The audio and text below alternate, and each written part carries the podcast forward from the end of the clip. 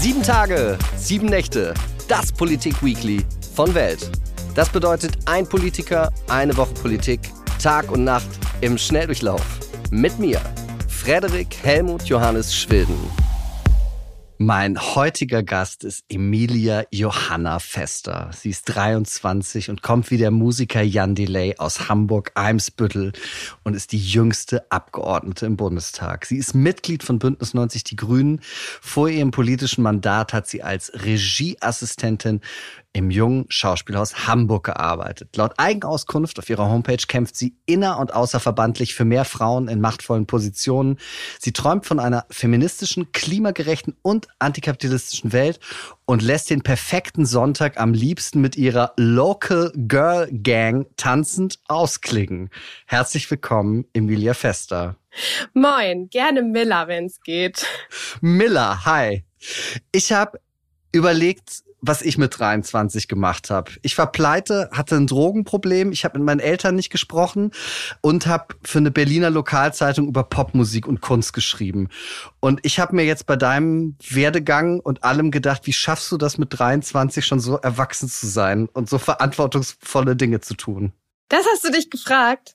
Also, ich würde sagen, A, das ist ein bisschen Übung, sich in dieser erwachsenen Welt auch zurechtzufinden. Und B, ist es gar nicht ausschließlich mein Anspruch, die Jugend abzulegen, die ich in mir trage, sondern ich möchte sie gerne auch in den Bundestag bringen und dieses alte Gemäuer auch ein bisschen abstauben und eben meine Generation dort vertreten. Was jetzt nicht heißt, dass ich nur Party mache, das geht in Corona-Zeiten ja eh nicht. Aber es heißt schon, dass ich auch versuche, zum Beispiel meine Sprache beizubehalten und äh, dementsprechend bei Social Media zum Beispiel Beispiel auch mit meiner Generation zu kommunizieren über das, was da politisch so passiert.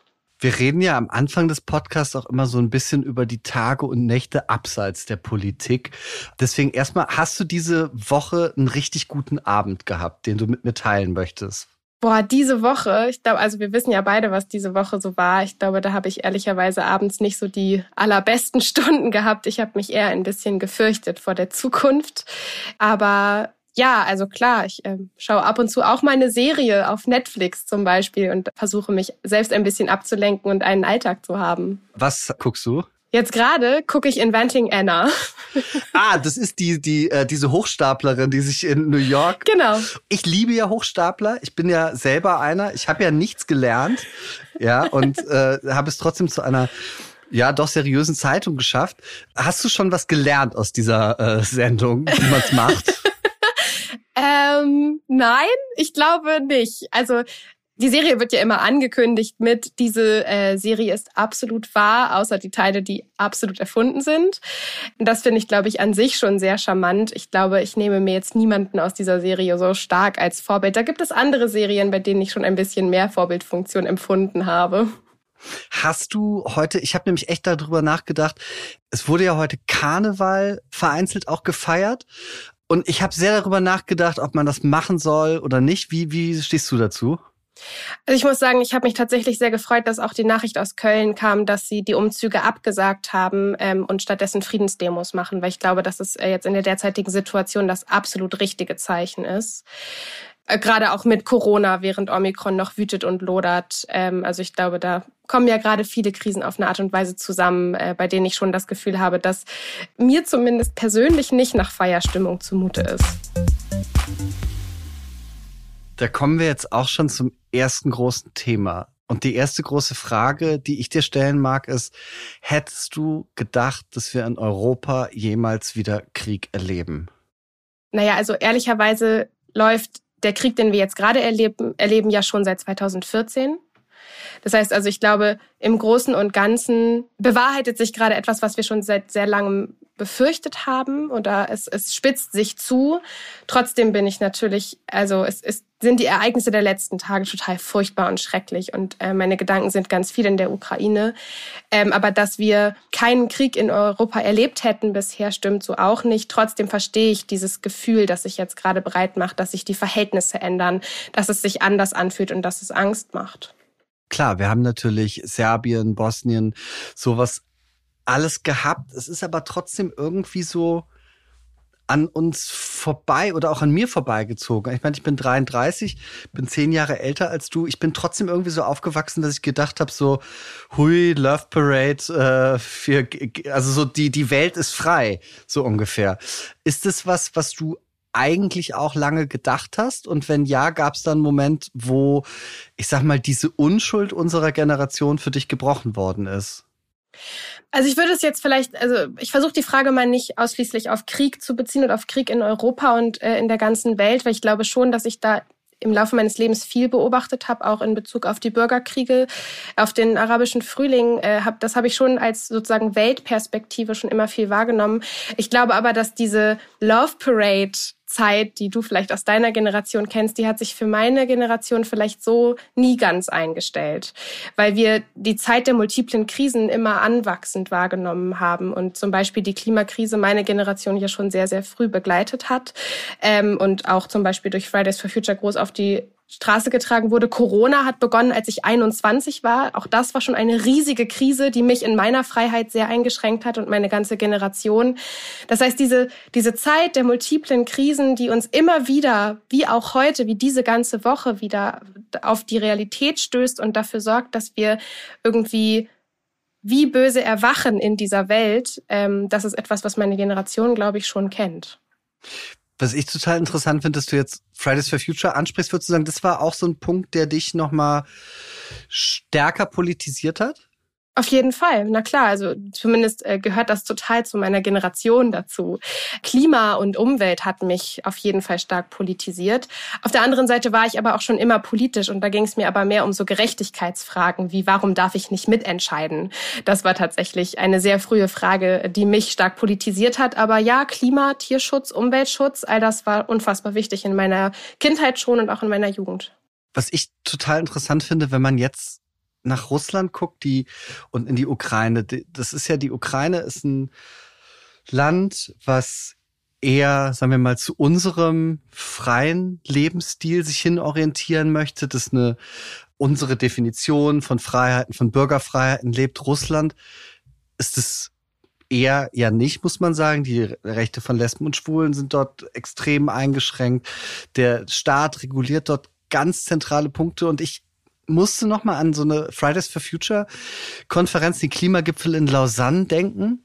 Da gab es so einen Konflikt zwischen, äh, wie ich nochmal nachgelesen habe, vor allem polnischen Teilnehmern, die sich so an der antikapitalistischen Ausrichtung der Bewegung gestört haben sollen. Siehst du da diesen Konflikt und wie bewertest du den, wenn wir jetzt diesen Systemkonflikt quasi Ukraine, freies, westliches, irgendwie eher kapitalistisch orientiertes Leben versus Russland sehen? Hui, äh, da schlägst du einen sehr weiten Bogen gerade. Also ich glaube, ich würde jetzt gerne keinen Ost-West-Konflikt aufmachen, aber ich glaube, was ich beantworten kann, ist, dass wir für die Bekämpfung der Klimakrise, wie es Fridays for Future fordert, einen grundsätzlichen strukturellen Wandel brauchen. So, also nicht umsonst ist zum Beispiel ein Claim, den Fridays for Future ja auch viel nach vorne stellt, change the system, not the climate, der, glaube ich, sehr wichtig ist. Ich wage mich jetzt mal nicht vor in so antikapitalistische Thesen. Ich glaube, das ist nicht der Raum dafür. Und trotzdem ist sehr klar, dass wir so, dass, dass wir eine Transformation ähm, unseres sozialen und auch ökologischen Zusammenlebens brauchen. Und das findet auch Fridays for Future. Und das findet Fridays for Future nicht alleine, sondern das finden sehr viele mit ihnen. Und trotzdem gibt es da auch GegnerInnen aus äh, ganz unterschiedlichen, teilweise auch wertekonservativen Sphären. Du schreibst ja aber ganz bewusst auf deiner Homepage auf diesem über dich, wo du sagst so, ah, wenn du tausend Jahre eingefroren wirst, du, du wachst auf dann danach, da steht ja, ah, ich würde gerne in einer eben antikapitalistischen Zukunft aufwachsen. Und das ist ja schon das meine ich gar nicht Ost-West bezogen, sondern natürlich eine Frage, wie sich Systeme gegenüberstehen. Und ich habe da noch mal so nachgeguckt. Milton Friedman, Nobelpreisträger, zentrale Schrift heißt ja Kapitalismus und Freiheit. Und er sagt, wirtschaftliche Freiheit ist die Voraussetzung für politische Freiheit. Und ändert dieser Blick jetzt, was so ein Land wie Russland möchte, vielleicht deine Sichtweise auf diesen, ich sag mal, Systemwechsel? dass du sagst, lohnt er sich denn überhaupt? Ist das überhaupt richtig, wenn du sagst, du willst dieses System ändern? Ja, aber das würde ja voraussetzen, dass du aus meiner Kapitalismuskritik, die ja übrigens auch unfassbar viele Menschen in dieser Bundesrepublik teilen, automatisch folgert, dass ich Russland und Russlands Politik richtig finde. Und ich glaube, genau das ist dieser Tage ja wohl ungefähr das Unangebrachteste, was man überhaupt sagen kann. Also nein, ich glaube, ich muss deine Frage dann im Zweifel einfach verneinen. Deutschland ist ja so ein wahnsinniges Pazifistenland. Also ich, ich musste so wahnsinnig lachen. Jeden Tag gibt's so eine Demo. Wirklich, ich habe mir so einen Tag gemacht, alle Demos in Berlin von einem Tag anzugucken. Und da stehen dann immer irgendwie für den Frieden. Und natürlich ist es ja total super, für den Frieden zu sein. Und man denkt sich so, ach, jetzt machen wir Solidarität und sagen nie wieder und schicken so ein Solidaritäts-Selfie, in welchen Krisenherd der Welt denn überhaupt. Aber machen wir es uns dazu nicht zu einfach in Deutschland? Zu sagen, Waffenlieferung, nee, lassen wir raus oder sowas. Also diese grundpazifistische Haltung. Ist das nicht gefährlich? Also, ich glaube, dass, dass Demonstrationen für Frieden momentan das Einzige sind, was wir als Signal senden können, sowohl an Russland als auch an die Ukraine und die Menschen, die dort unfassbar leiden. Weil natürlich sind unsere also sind die diplomatischen Bemühungen, die wir äh, in, in Angriff genommen haben und die wir ja sogar nach wie vor hochhalten in der Eskalationsstufe, wie sie momentan da ist, sind doch das Einzige, was wir tatsächlich gerade sinnvoll tun können, ohne einen Weltkrieg auszulösen. Und ich glaube, deswegen ist ungefähr das, worüber ich gerade am allermeisten froh bin, a, die Solidarität auf den Straßen für die Menschen in der Ukraine und b, dass wir Annalena Baerbock haben, die eine unfassbar fähige und diplomatische, aber auch hart in der Sache Außenministerin Ministerin ist, die gerade gute Entscheidungen trifft, gute Entscheidungen treffen wird. Und äh, darauf kann ich mich verlassen. Und ich glaube, das ist auch etwas, was mir gerade sehr viel Hoffnung gibt, neben der Solidarität auf den Straßen. Und die, überall. was ich zu Annalena Baerbock echt interessant finde, jetzt in den sozusagen in den kurzen Tagen so klare Worte gefunden hat wie Heiko Maas, glaube ich, in seinem ganzen Leben noch nicht, ehrlich gesagt. Und besser aussieht auf den Fotos. Das ich, ich. Schön, dich so lachen zu sehen. Ja, ist gut. Ja.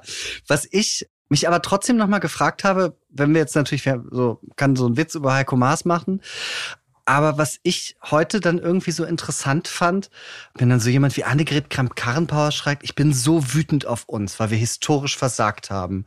Wir haben nach Georgien, Krim und Donbass nichts vorbereitet, was Putin wirklich abgeschreckt hätte wir haben die Lehre von Schmidt und Kohl vergessen, dass Verhandlungen immer den Vorgang haben, Vorrang haben, aber man militärisch so stark sein muss, dass nicht verhandeln für die andere Seite keine Option sein kann. Das ist, geht ja nochmal zurück auf diese Sache, ist zu viel, ich sag mal, Friedenstalk dann nicht nachlässig. Und ich finde es, also fand es total interessant, dass eine Verteidigungsministerin ja eigentlich gesagt hat, die deutsche Politik hat da in den letzten Jahren nichts gemacht. Wie fandst du das? Ich, ich glaube, ich kann dazu ehrlicherweise nichts, nicht so richtig sagen, weil ich äh, hauptsächlich gerade auch froh bin, dass die unterschiedlichen demokratischen Parteien an dieser Stelle auch zusammenhalten und dass sie sich nicht gegenseitig in Vorwürfen wälzen. Und dazu möchte ich auch gar nicht übergehen, weil ich das Gefühl habe, dass wir gerade durchaus, also in, in der bedrohlichen Situation, in der wir stecken, die uns ja auch durch die ganzen letzten Tage und Wochen dahin geführt hat, wo wir jetzt sind, jetzt zusammenhalten müssen und diese Einheit auch demonstrieren müssen. Das fand ich wirklich ein Moment, der für mich so eine, wie soll ich sagen, so ein bisschen was geändert hat, als ich gesehen habe, Julis, Grüne Jugend, Jusos und Junge Union geben zusammen ein Statement raus und rufen gemeinsam zu einer Demonstration vor der russischen Botschaft auf. Kannst du mir oder kannst du mir erklären, wie es dazu gekommen ist? Weil in den letzten drei, vier Jahren hatte ich schon das Empfinden, dass sich alle Jugendorganisationen sehr weit voneinander wegbewegen, weil sie sich auf eine Art radikalisieren klingt jetzt so negativ, aber schon, äh, sag mal euphemistisch gesagt, ihr Profil noch mal deutlich geschärft haben. ja, und gleichzeitig kann man doch dann jetzt an dieser Stelle wirklich mal feststellen, wir reden ja hier nur über die demokratischen Jugendorganisationen, die zu den Parteien gehören. Und wir haben tatsächlich innerhalb des demokratischen Systems, in dem wir uns bewegen, den gemeinsamen Konsens, dass Frieden eine erstrebenswerte Sache ist. Und in diesen, in dieser Bedrohung, in der wir gerade stehen, in, in dieser russischen Aggression sind wir uns einig, dass wir zur Ukraine stehen und dass wir solidarisch sein möchten. Und ich glaube, wenn das, also Demokratie und Frieden, der gemeinsame Nenner von den Jugendorganisationen ist, dann ist es doch gut, wenn wir in dieser Situation zusammenhalten und uns ansonsten hart in der Sache auch bekämpfen können, wenn es um die großen strukturellen Fragen geht. Und gleichzeitig erlebe ich trotzdem auch unter den jungen Leuten, die Politik machen, immer wieder eine Solidarität darin, dass wir Politik machen als junge Menschen. Das heißt, dass wir uns nicht gegenseitig die Köpfe einhauen müssen, sondern dass wir fair miteinander diskutieren können. Würdest du behaupten, dass du äh, durch diese gemeinsame Demonstration Tillmann Kuban näher gekommen bist, inhaltlich? Nein. Hast du dich mit, mit anderen aus den anderen Parteien dazu ausgetauscht? Ähm, Nein, nicht direkt. Also wir sind ja auch gerade, also wir sprechen einander in einer Wahlkreiswoche. Das heißt, ich bin gerade in Hamburg und mache sehr viel Politik aus meinem Homeoffice, denn wir haben, auch wenn man das der Tage ein bisschen vergisst, auch immer noch Corona. Deswegen sitze ich ganz viel vor meinem Laptop und sitze in Zoom-Konferenzen äh, mit unterschiedlichsten Menschen und ähm, tausche mich hauptsächlich mit meiner eigenen Fraktion darüber aus, was die nächsten Schritte sind und was wir so in den letzten Tagen auch in, äh, im Koalitionsausschuss äh, beschlossen haben und all diese Dinge. Das tue ich in der letzten Woche und da habe ich jetzt wenig Zeit gehabt, mich mit Tillmann Kuban mhm. auszutauschen. Tut mir leid. Dass du Corona und das Homeoffice angesprochen hast, bringt uns gleich zum nächsten Thema. Brauchen wir die Impfpflicht? Ja, ja, das also das habe ich auch schon ähm, sehr oft und so gefühlt überall mal gesagt. Ich finde, wir brauchen unbedingt eine allgemeine Impfpflicht ab 18. Hat sich diese Meinung von dir, hat die sich verändert in den letzten Jahren? Hast du anfangs eine andere gehabt? Wie, wie bist du zu diesem, zu dieser Überlegung gekommen? Naja, also ich glaube, niemand von uns hat sich vor drei Jahren gewünscht, dass wir heute hier stehen und darüber diskutieren müssen, ob es eine Impfpflicht gibt. Also ich glaube, das ist ja auch schon mal etwas, was wir einfach alle gemeinsam miteinander ausräumen können. Wirklich unbedingt wollen und ähm, begeistert davon sein, sich impfen zu lassen, das ist niemand von uns. Aber worum es ja geht, ist die gemeinsame Solidarität. Und da hat sich, glaube ich, im Laufe der Zeit, in der ich immer mehr verstanden habe, dass ähm, es sehr weite Teile in dieser Gesellschaft gibt, die solidarisch sind, die diesen Schritt für sich gehen, sich impfen zu lassen, um sich selbst und andere und eben vor allem auch andere zu schützen, den gehen und andere wiederum nicht. Der hat mich irgendwann dann schon mit der wissenschaftlichen Ergänzung, äh, genau, mit, mit der wissenschaftlichen Erkenntnis dazu, dass die Herdenimmunität von 65 Prozent einfach nicht reicht, dazu gebracht, mich dafür zu entscheiden, das muss so letzten Dezember gewesen sein ungefähr, dass wir diese Impfpflicht jetzt brauchen, weil wir sonst immer wieder in diese Up-and-Down-Phasen der Corona-Pandemie kommen, in denen dann Lockdowns, Halb-Lockdowns, kein Lockdown passiert. Und ich glaube, damit wir da endlich mal rauskommen, brauchen wir die Herdenimmunität. Und die schaffen wir eben nicht anders als durch die Einführung einer Impfpflicht. Ich selber finde solche Impfbedenken ich finde die total irrational, vor allen Dingen, wenn wir uns angucken, wie ja, doch, man muss mal so hart sagen, wie scheiße sich Leute ernähren, wie viel Energy Drinks sie trinken, welche, äh, dass, dass sie rauchen, dass sie Drogen nehmen, dass sie unvernünftig sind. Äh, und ich äh, habe jetzt auch nie darüber nachgedacht, so, ah, was ist denn da genau drin, sondern ich habe mich, weil ich komme aus dem Medizinerhaushalt, ich habe mich immer gegen alles impfen lassen. Aber müssen wir nicht trotzdem als Gesellschaft, ich sag mal, irrationale Ängste von Leuten trotzdem respektieren?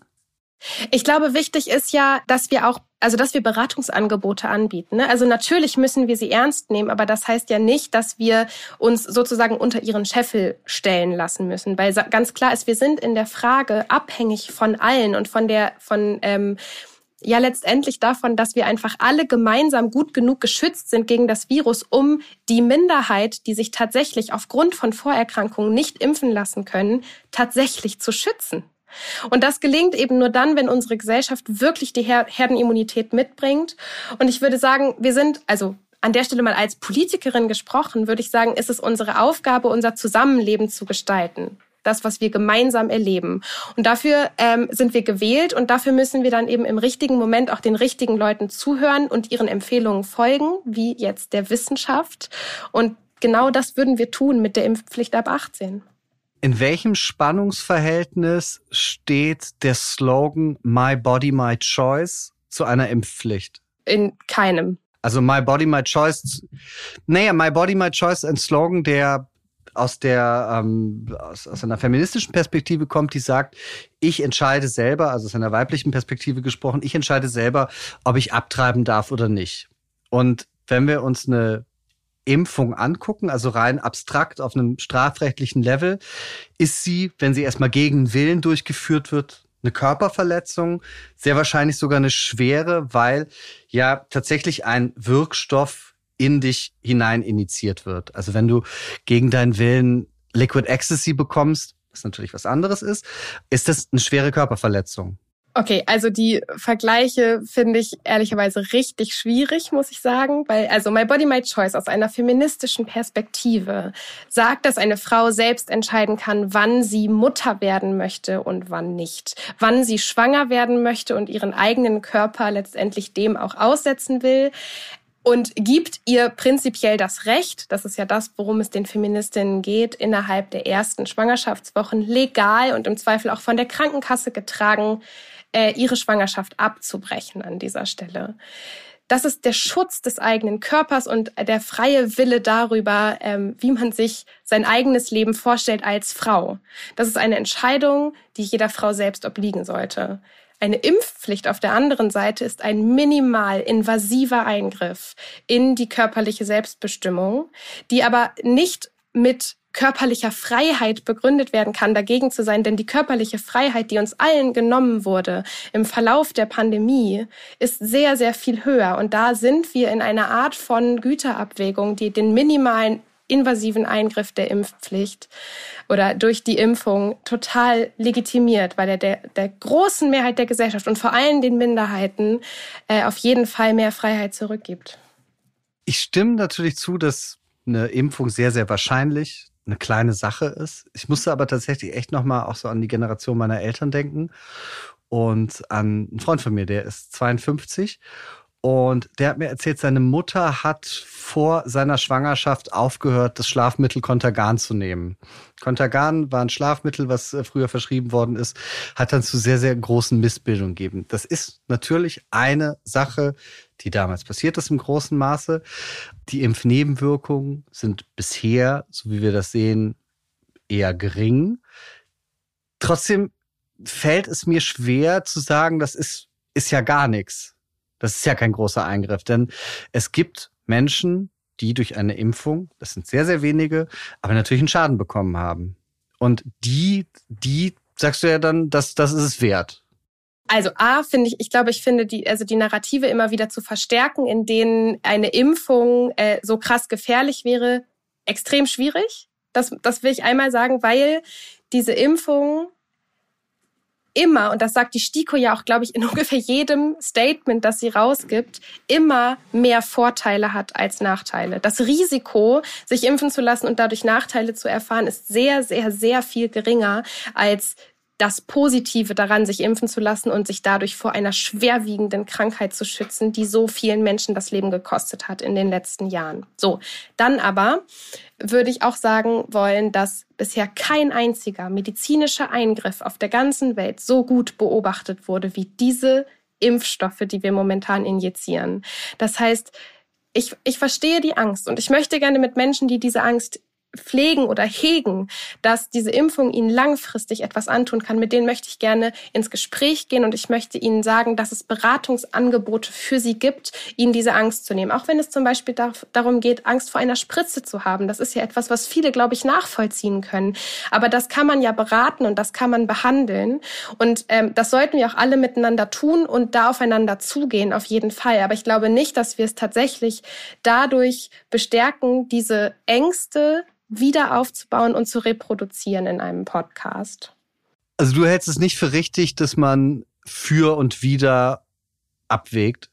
Oder wie meinst du das? Ich glaube, ich glaube, dass es nicht sinnvoll ist, AstraZeneca oder BioNTech mit Contagan zu vergleichen. Wenn wir sagen, die Vorteile überwiegen, das können wir total gut sagen, wenn wir uns aber die Nebenwirkungen angucken, die Fälle. In Deutschland sprechen wir von 1,6 Fällen pro 1000, in Norwegen sind es fünf. Die, in der aktuellen Titelgeschichte vom Stern wird darüber geschrieben, dass sehr, sehr viele Ärzte in Deutschland diese Nebenwirkungen nicht melden an das Paul-Ehrlich-Institut, weil es zu aufwendig ist, weil die Zeit in den Impfzentren überhaupt gar nicht dafür da ist. Wenn wir jetzt aber sagen, wir entscheiden aufgrund von Daten, von denen wir eh wissen, sie sind noch nicht verlässlich. Ist das dann nicht eine falsche Entscheidung, auch wenn es am Ende die richtige Idee wäre? Weil wir haben keine vernünftigen Daten dazu. Also nochmal, ich glaube, ähm, auf der ganzen Welt wurde noch nie eine medizinische Tätigkeit so oft umgesetzt wie die Impfung. Und alle Studien, die ich gelesen habe und die ich kenne, sind sich einig darin, dass die Impfung in ihren Vorteilen der möglichen Erkrankung und auch der Fortsetzung der Maßnahmen, die zu dieser Pandemie dazugehören, auf jeden Fall überwiegt. Menschen sollen diese Impfung machen, denn es schützt uns alle vor schlimmen Verläufen und im Übrigen auch vor den Mutationen von Corona. Das heißt also, ja, Natürlich gibt es immer wieder neue wissenschaftliche Erkenntnisse. Das liegt in der Natur der Wissenschaft. Und manche Dinge mögen noch ungeklärt sein. Aber wenn sich die Wissenschaft im Konsens einig ist darüber, dass diese Impfung in den Vorteilen immer überwiegt, dann ist es doch jetzt als Politik finde ich die Aufgabe zu sagen, es ist der einzige Weg, den wir gerade sehen, aus dieser Pandemie heraus. Denn wir brauchen die Herdenimmunität und die schaffen wir nur durch die Impfpflicht oder durch etwas, was wir alle nicht wollen, nämlich das Durchseuchen unserer kompletten Gesellschaft und dadurch auch das Aufgeben der Minderheiten, die sich jetzt seit zweieinhalb Jahren zurückziehen. Dann ist der Moment gekommen, über diese Impfpflicht zu entscheiden. Und ich muss auch ganz ehrlich sagen, ich habe mich nicht für ein Bundestagsmandat beworben, um dann im Bundestag dabei zuzusehen, wie meine Generation Generation in Klimafragen Angst um ihre Zukunft haben muss und parallel dazu dann in Corona-Fragen auch noch ihre Gegenwart verliert. Das ist wirklich nicht mein Punkt. Wie soll das denn mit der Impfpflicht laufen? Also ich habe nochmal geguckt, es gab ja so eine ähm, erste Lesung von Gesetzesvorwürfen, die ist jetzt auf Ende März verschoben worden, ne? Die erste Lesung ist Mitte März, die zweite Lesung. Mitte genau. März. Mhm, nächste Sitzungswoche. Wie lange dauert es, wird es, kann, kann es von da dauern, bis das Ganze umgesetzt oder nicht umgesetzt wird? Ähm, also in dem Gesetzentwurf, den ich unterstütze, geht es ja darum, dass wir dann bis zum 1. Oktober tatsächlich wollen, dass alle ihre Impfung nachweisen können. Das ist das, ähm, was da im Gesetz steht. Und natürlich greift es dann vorher und in dem Moment, in dem wir es beschließen, können sich die Menschen, die noch nicht geimpft sind, dann natürlich überlegen, dass sie es demnächst mal tun sollten. Das obliegt dann aber so ein bisschen ihnen. Ähm, sprich quasi bis zum 1. Oktober so als Kenndatum, ab dem man dann einfach vorweisen und nachweisen muss, und zwar der eigenen Krankenversicherung Versicherung, das heißt auch jemand im Zweifel ein Sachbearbeiter, zu dem man schon mal Kontakt hatte, dass man äh, sich inzwischen geimpft hat, eventuell noch mit einer aufschiebenden Wirkung für die dritte Impfung, falls man die gerade noch nicht geschafft hat. Aber ähm, genau, dadurch würden dann die Daten erfasst werden bis zum 1. Oktober. Das ergibt ja nur Sinn, wenn es irgendwie über, wirklich real überprüft werden kann und diese Überprüfung beim Checken des Status eine Konsequenz hat. Also wenn jetzt jemand nicht geimpft ist, muss ja irgendwas passieren dann. Was, was soll dann passieren? Das, also wir sprechen über Bußgeldkataloge. Ne? Also mhm. letztendlich geht es darum, dass wir der Krankenversicherung bis zu dem Stichtag melden müssen, ob wir zweifach geimpft und geboostert sind. Das können wir letztendlich genauso tun, wie wir momentan in ungefähr jeder Bar zeigen, dass wir geimpft bzw. geboostert und oder getestet sind. Das heißt, das läuft dann irgendwie über unsere digitalen Impfpässe, die man dann eben einreicht. Das wird dann da digital gespeichert und man kann auch sagen, meine Daten sollen selbst selbstverständlich für nichts anderes verwendet werden, als dafür jetzt hier diese Daten zu sammeln. Und wenn wir das nicht gemacht haben, also das nicht nachgewiesen haben, dann ähm, wird das an die entsprechenden Meldeämter in den Kommunen und in den Ländern weitergegeben und dann kommt ein Bußgeldbescheid bei einem an, bis man es nachgereicht hat oder eingereicht hat. Ich bin ja grundoptimistisch Oh, ich auch. Ich muss aber aus meiner Erfahrung in der Pandemie sagen, ich weiß, also in Erlangen, das Impfzentrum war so, da hat man dann hier so geguckt, wie kann ich denn die Leute erreichen, die jetzt geimpft werden sollen. Und dann kam dann der Datenschutzbeauftragte hat gesagt, nee, also die Daten von Krankenkassen und von Altenheimen und sowas, die könnt ihr euch zwar schicken lassen, die dürfen aber nicht durch ein Computersystem gehen, weil das dann gegen die Datenschutzverordnung verstößt. Und deswegen hat die Stadt Erlangen äh, Studenten eingestellt, die händisch diese Daten Daten übertragen haben in sehr, sehr langer Arbeit. Ui. Und jetzt, jetzt frage ich mich, wie soll das in einem Land wie Deutschland funktionieren, dass dann wirklich der Staat am Ende sieht, Miller Fester ist geimpft, super. Meinst du das, also wirklich, wie, wie geht das technisch? Also äh, es wird eine sichere Software dafür geben und ich glaube auch tatsächlich, dass wir es an dieser Stelle mit Absicht an die Krankenkassen geben, weil wir wissen, dass die Gesundheitsämter zum Beispiel einfach auch in dieser Pandemie ja schon sehr gefordert sind mit der Kontaktnachverfolgung und mit der Unterstützung, die sie erkrankten Menschen zukommen lassen in diesen Behörden, die großartige Arbeit leisten. An dieser Stelle einmal Shout out, das kann man ja auch mal sagen, die sind extrem überfordert und viel am Arbeiten äh, und machen ihren Job weit, weitestgehend sehr gut.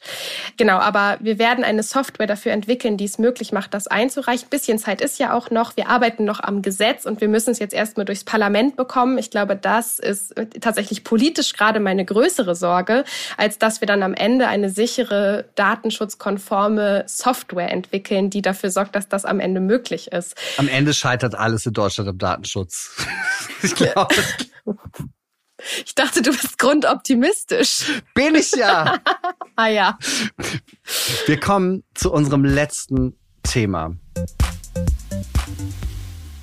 können wir uns unser Leben überhaupt noch leisten? Ich lasse diese Frage mal im Raum stehen und möchte eine Antwort von dir hören. Wir haben ein Problem mit Armut und Reichtum in diesem Land.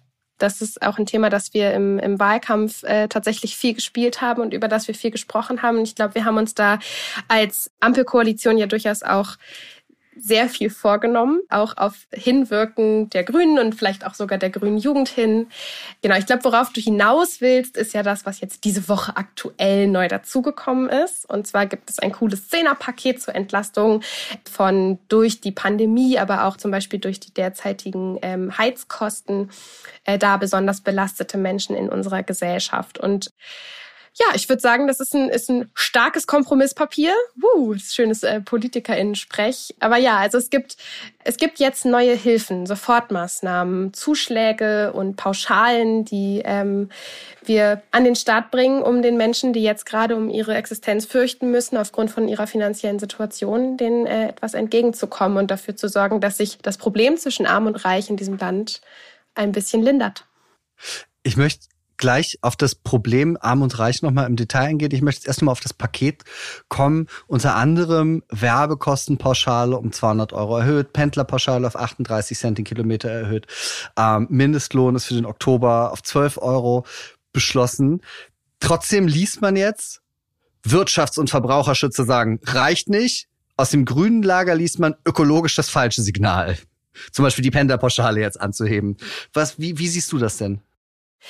Ja, also ich glaube, die Erhöhung der Pendlerpauschale, das ist nicht ökologisch. Das kann ich einmal so sagen. Ich habe ja auch schon gesagt, es ist ein Kompromisspapier. Natürlich kann man das jetzt ganz scharf kritisieren.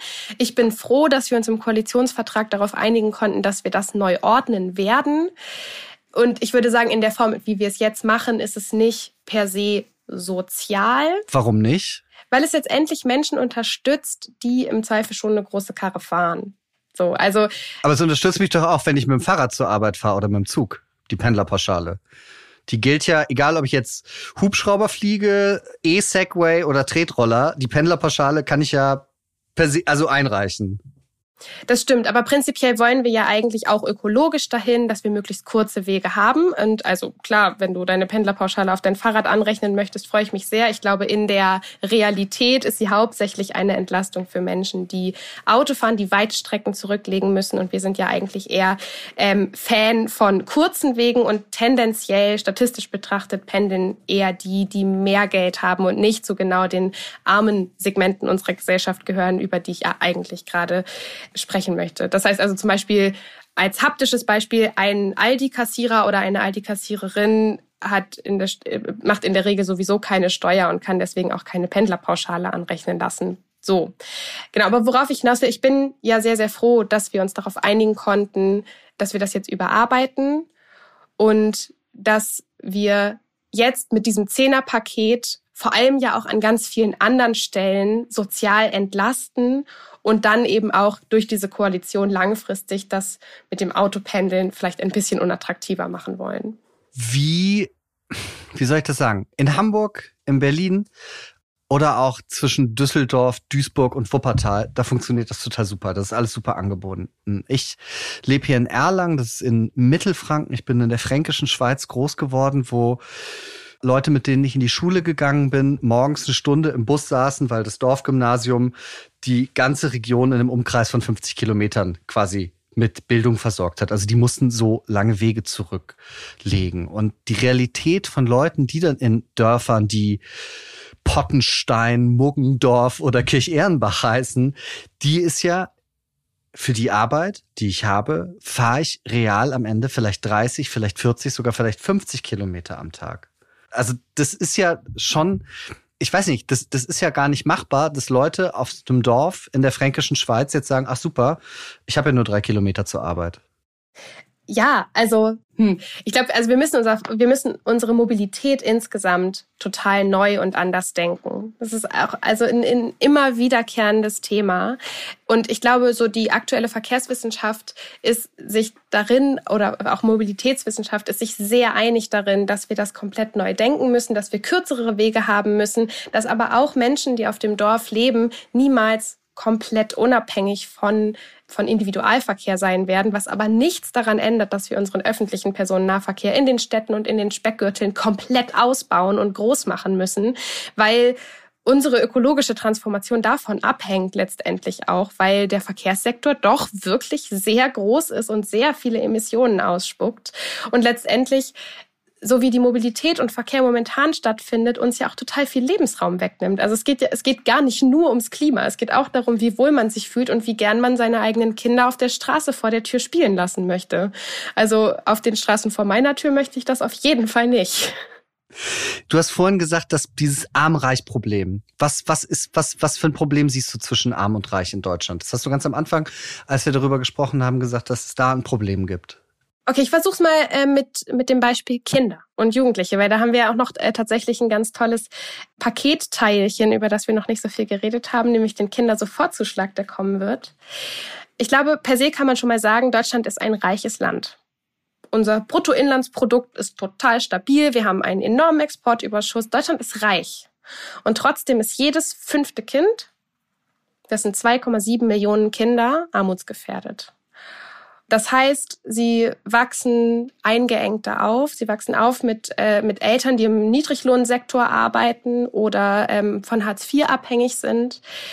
Und diesen Kindern wird werden nicht die gleichen Chancen zuteil wie Kindern, die in akademischen, reichen Haushalten aufwachsen. Und das ist ein Problem, weil wir dadurch in Armutskreisläufe reinkommen, weil die Chancengleichheit, die Chancengerechtigkeit an der Stelle einfach nicht gegeben ist. So, das heißt, äh, wir wollen jetzt dafür sorgen, dieses Problem zu beheben, haben einen Kindersofortzuschlag aufgesetzt, der dafür sorgt, dass äh, genau die Ärmsten unserer Gesellschaft entlastet werden, dass mehr Geld allen Eltern zuteil wird. Und das wollen wir kurz, über kurz oder lang sogar verstetigen durch die Kindergrundsicherung. Und ich glaube, das ist wirklich der große Wurf für diese Koalition in den in sozialen Fragen. Dieser Kindersofortzuschlag, das sind wie viel? Das sind 20 Euro pro Monat pro Kind. Mhm. Und jetzt wirklich die, die gemeinste Frage, das ist wirklich die, also schon eigentlich eine der gemeinsten Fragen, die es gibt. Wo siehst du dich denn selber? Unterschicht, Mittelschicht, Oberschicht, wo bist du? Aufgewachsen bin ich wirklich, glaube ich, in der, in der unteren Mittelschicht. Äh, das kann man sich ja sogar ausrechnen. Also man, man kann gucken, wie, wie war der Haushalt, in dem man aufgewachsen ist, finanziell so aufgestellt. Ich weiß das bei meinen Eltern nun und kann es deshalb sagen. Und ich würde sagen, jetzt bin ich Bundestagsabgeordnete und alle, die diesen Podcast gerade hören, können nachrecherchieren, wie viel Geld ich verdiene. Ich würde sagen, ich bin nicht mehr untere Mittelschicht. Ich habe es äh, nachgeguckt. Die Diät sind 10.012,89 Euro. Und ich habe mal eingegeben, gerade mal, wie viel, wie viel Prozent in Deutschland verdienen mehr als du? Fünf? Eins. Wow. Also 99 Prozent haben weniger als du. Aber die, die mehr haben als ich, sind, haben vermutlich trotzdem mehr als die Hälfte der, äh, des Kapitals in Deutschland. Das ist, ich, ich, ich wollte, also was ich nämlich auch total interessant daran finde, ist natürlich, das klingt dann viel, 99 Prozent und so weiter. Aber natürlich so richtig reiche Leute, die lachen dich halt aus mit den 10.000 Euro. So, das ist ja noch nicht mal die, die, die kleine Kabine des, des Klos quasi sozusagen auf der Yacht. Aber bist du dir dessen jetzt bewusst, wo du da stehst? Ja. Finanziell? Ja, ich bin mir da, ich bin mir dem sehr, sehr bewusst. Und Ja, also ich glaube, es ist, es ist für mich auch tatsächlich, also als aus privater Perspektive etwas, was ich auch noch für mich so ein bisschen klarkriegen muss. Ich komme aus anderen Verhältnissen ursprünglich und äh, ich muss schon sagen, mir mit meiner Bundestags-WG gemeinsam einen Fernseher zu kaufen, war ein großer Anlass für mich, muss ich sagen, weil das, das war früher nie so leicht, wie jetzt in so einen Saturn zu gehen und zu gucken, welcher Fernseher gefällt mir am besten. Das war früher nie die Frage. Die Frage ist, war immer, welchen Fernseher können wir uns leisten. Und ich glaube, das ist auf jeden Fall eine neue Situation, in der ich bin, wo ich meine Privilegien auf jeden Fall auch reflektieren möchte. Und trotzdem, also ich finde ich finde stark, dass du den Klassenkampf aus, aufmachst, weil ich würde mich trotzdem im Klassenkampf auf jeden Fall immer auf die Seite der Leute stellen, die ähm, gegen das große Kapital stehen. Und hast du, ich habe das bei äh, Fabio De Masio, der hat dann so ganz klar gesagt, äh, irgendwie auf seiner, auf seiner Homepage, ich spende das und das und das. Hast du dir überlegt, und ich meine, das meine ich jetzt überhaupt gar nicht als so, hahaha, jetzt musst du ja so viel spenden, sondern das ist ja, ich erinnere mich selber, also, das ist insgesamt für den Durchschnitt der Gesellschaft sowieso relativ viel Geld. Aber natürlich dafür, wo du sozusagen durchschnittlich in deinem Leben statistisch wärst, in deinem Alter, du lebst in der WG, was, was machst du damit? Ich gebe ungefähr die Hälfte davon zurück an den Staat denn ich muss Spitzensteuersatz bezahlen und finde das absolut richtig so und ein Zweitwohn äh, die Zweitwohnsitzsteuer äh, und finde das absolut richtig so. Dazu spende ich 2500 Euro pro Monat an die Grüne Partei und an die Grüne Jugend. Dann kommen noch Krankenversicherung obendrauf, meine Wohnung in Hamburg und das, was dann noch übrig bleibt, ähm, das gebe ich momentan ehrlicherweise äh, noch für Schuhe und Kleidung für den Bundestag auf, weil sonst äh, hocke ich da im, im Wollpulli. ähm, da bin ich so eine ganz typische Grüne. Aber über kurz oder lang äh, werde ich mir Gedanken darüber machen, was ich äh, mit dem Geld, das mir dazu dann noch übrig bleibt, machen werde. Und ich kann mir gut vorstellen, dass es was mit Greenpeace zu tun hat zum Beispiel. Was glaubst du, wie können wir Menschen aus einkommensschwachen Familien am besten helfen? Was, was denkst du, ist das Wichtigste, damit eben Kinder, die in Armut aufwachsen, nicht mehr in Armut aufwachsen müssen? Das Wichtigste ist, dass wir sie finanziell unterstützen und dass wir unsere, unser Bildungssystem überarbeiten. Und äh, da, also, ah, ich muss meine, meine Gedanken kurz sammeln. Ähm, ich glaube, wir müssen jetzt nach der Pandemie auf jeden Fall richtig aufpassen, wie wir wieder ins Machen kommen. Und es gibt da viele Bundesprojekte zu, ähm, zum Neustart Kultur zum Beispiel, sowas ähnliches, brauchen wir auf jeden Fall auch für die Schulen, für die Digitalisierung von Schulen und für einen richtig großen Angang dessen, dass unsere Infrastruktur in den Schulen ja zum Beispiel in der Pandemie jetzt nicht mal dazu ausgereicht hat, die, den SchülerInnen die Möglichkeit dazu zu geben, sich selbst vor der Pandemie zu schützen. Die letzten Monate waren eine Katastrophe in allen Schulen, weil die Infrastruktur nicht stimmt. Das heißt, das Wichtigste, was wir jetzt tun können, ist A, Familien, Kinder, Jugendliche finanziell zu unterstützen nutzen und B, ihnen eine Infrastruktur zu bauen, in der sie sich entwickeln können, wie sie wollen und in der sie gerne lernen. Das ist das, was wir jetzt brauchen. Miller Fester, das war der schönste Tag in meinem Leben. Ich möchte mich herzlich für deine Zeit bedanken und deine Gedanken und deine Worte und wünsche dir ein schönes Wochenende. Ebenso. Schalten Sie nächste Woche auf jeden Fall wieder sieben Tage, sieben Nächte das Politik Weekly von Welt ein, wenn Sie wissen wollen, was die Politiker und Politikerinnen Tag und Nacht machen wollen. Schicken Sie uns Feedback an audio.welt.de und wenn Sie mich sehr, sehr glücklich machen wollen, lassen Sie vor allen Dingen allen Plattformen gleichzeitig nur die besten Bewertungen, die es gibt da. Denn dann werden wir erfolgreicher, die Gäste werden noch schöner, noch klüger und Sie hören die noch besseren Podcasts.